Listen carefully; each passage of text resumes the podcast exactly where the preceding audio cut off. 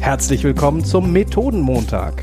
Starte mit uns in weniger als 10 Minuten lernend in deine Woche. Mit neuen Methoden für Workshops, Meetings und Retrospektiven. Mit deinen Gastgebern Florian und Jan. Hallo lieber Jan. Moin, moin, lieber Florian. An diesem vierten Adventssonntag zünden wir nicht nur ein viertes Kerzchen an, sondern ich kann mich auch ganz doll zurücklehnen und dir einfach mal zuhören. Sag mal, Florian, wie bist du eigentlich agiler Coach geworden? Sehr, sehr gerne beantworte ich dir, lieber Jan, diese Frage, dir auch einen schönen vierten Advent. Und keine Sorge, nicht nur ich beantworte die Frage Jan in einer anderen parallel ausgespielten Folge auch, wie er denn agiler Coach geworden ist. Tja, was soll ich dir sagen, äh, lieber Jan? Du, du, A, weißt du so ein bisschen, wie es gewesen ist und B, hast du auch einen großen Anteil daran. Aber ich würde die, die Klammer einfach nochmal ziehen.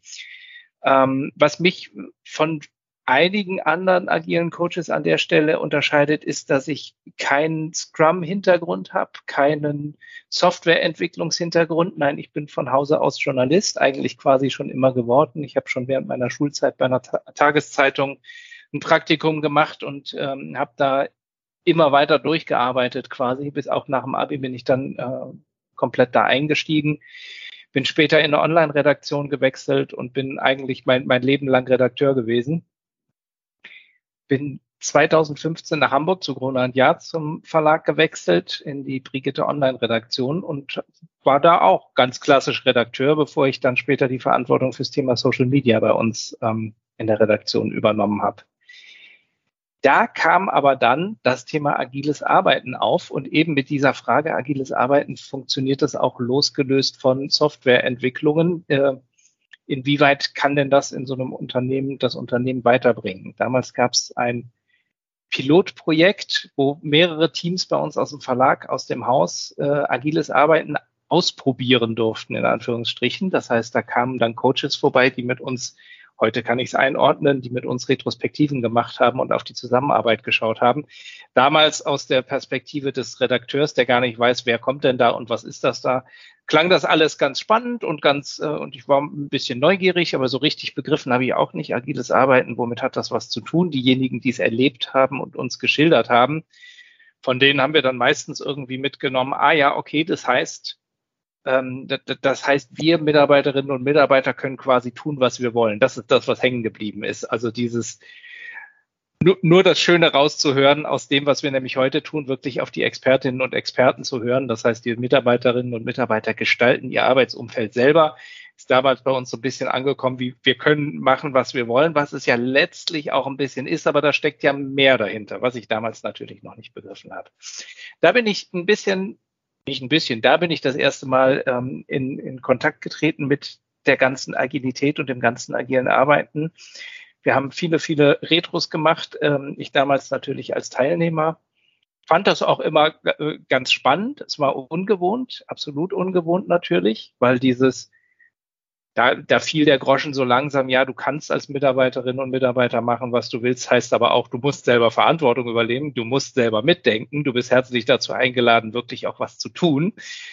Ähm, der Groschen ist dann so langsam gefallen.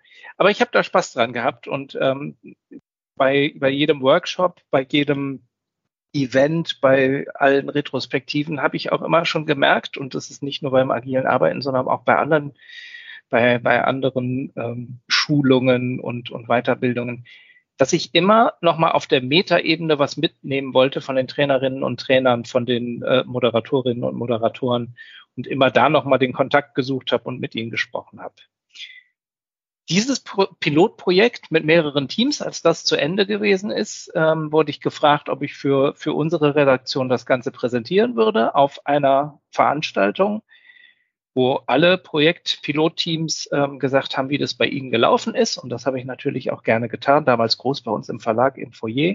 Kann man sich heute gar nicht mehr vorstellen. In Vor-Corona-Zeiten, das waren einfach hunderte Menschen da, die uns äh, dazugehört haben. Und als nächster Schritt hat der Verlag gesagt, ähm, ja, wir würden agiles Arbeiten gerne ein bisschen weiter ausbauen.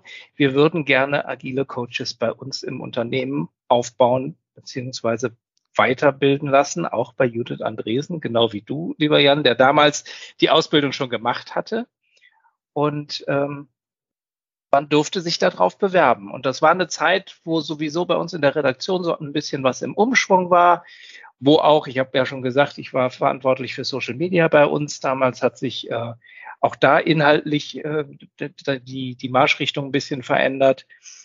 Deswegen gab es Veränderungen und mich hatte das Thema irgendwie so ein bisschen interessiert. Und der große Vorteil, ich hätte mich wahrscheinlich nie darauf beworben, wenn damals nicht das Unternehmen gesagt hätte, wenn ihr euch nichts Konkretes drunter vorstellen könnt unter dieser Ausbildung, kein Problem, es gibt eine Infoveranstaltung. Und da bin ich dann einfach mal hingegangen. Und da habe ich gesagt, das möchte ich doch gerne mal hören.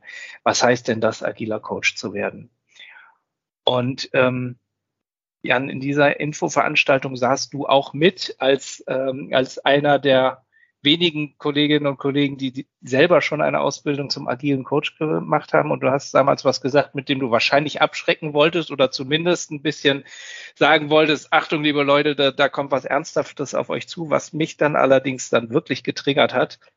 Und zwar in Richtung dieser Ausbildung macht was mit einem. Die verändert Menschen. Es geht auch darum, mehr mit Menschen zu arbeiten, mehr Miteinander, mehr Zusammenarbeit, also diese ganzen, wo ich vorher dachte, naja gut, dann machst du halt so eine Ausbildung und dann lernst du ein bisschen, wie du einen Workshop moderierst und dann kannst du mit einem Flipchart-Köcher durch den Verlag laufen und ähm, ja, tolle Termine moderieren. Aber in dieser Infoveranstaltung habe ich dann unter anderem von dir erfahren, nee, das geht dann doch schon ein bisschen weiter. Und auch da konnte ich mir wieder nicht konkret vorstellen, was heißt das denn, wenn da jetzt einer sitzt und sagt, ich habe die Ausbildung gemacht und die hat mich verändert und die hat mich weitergebracht. Ja, was heißt denn das konkret? Also wie, wie, in, was heißt das, wenn da einer sitzt und sagt, ich habe da ganz schön viel rumgedacht und ich habe da ganz schön viel reflektiert und äh, das war auch sehr, sehr anstrengend. Ich konnte es mir nicht vorstellen, was das bedeutet, aber es hat mich ähm, ja angetriggert und ich, ich wollte das gerne rausfinden und äh, diese Erfahrungen sammeln. Und dann habe ich ähm, weiß ich noch, weil mir die Infoveranstaltung als solches nicht gereicht hat, habe ich damals Jan zu dir noch gesagt, können wir vielleicht noch mal einen Kaffee trinken und ich stelle dir noch mal die eine oder andere weitere Frage. Nachdem du mir die auch beantwortet hast, auch wieder ein bisschen vage und abstrakt, keine Frage, aber die Neugier war geweckt, habe ich gesagt, ich bewerbe mich doch auf einen dieser Ausbildungsplätze und ich hatte das große Glück, äh, ihn zu bekommen. Und in der, also vorweg, du hast mir damals nicht zu viel versprochen. Es, es hat einiges ausgelöst. Ich glaube, dass ich hoffe, das wirst du auch bestätigen. Ähm, es hat einiges natürlich auch mit mir gemacht, einige Denkprozesse äh, vorangetrieben. Und jetzt im Nachhinein kann ich sagen, dass hier und da wahrscheinlich wie bei ähm, wie, wie bei allen, die die Ausbildung gemacht haben, Kernkompetenzen irgendwie schon angelegt waren, die man dann aufgreifen kann. Also ich habe das gemerkt ähm, am Anfang der Ausbildung, da bekommt man gesagt, dass es drei Dinge gibt, die ganz, ganz wichtig sind, um agiler Coach zu werden, um ein guter agiler Coach vielleicht auch zu werden. Und eines dieser Dinge ist Empathie. Und das ist was, was mir oft gesagt worden ist, dass ich empathisch sei und äh, was ich mir auch ein Bilde zu sein. Und das ist mir an der Stelle dann bewusst geworden, ah, okay, dass diese Kompetenz kann dir doch da jetzt sehr, sehr weiterhelfen. Ja, und dann habe ich die Ausbildung gemacht und dann habe ich Sprung in die, in die heutige Jetztzeit. Äh, viele, viele Monate ganz toll mit dir zusammengearbeitet, lieber Jan, und ich hoffe, das werden wir auch weiterhin tun an der Stelle.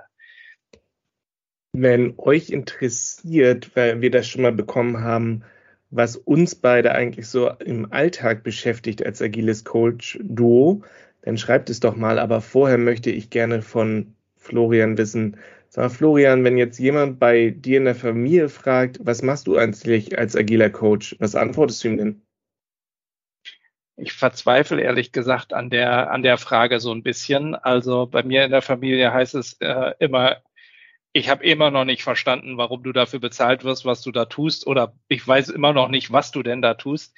Ich versuche immer zu beschreiben oder zu sagen, dass ich ähm, Teams dabei helfe, ihre Zusammenarbeit zu verbessern. Und ich glaube, viel weiter runterdampfen kann man es nicht.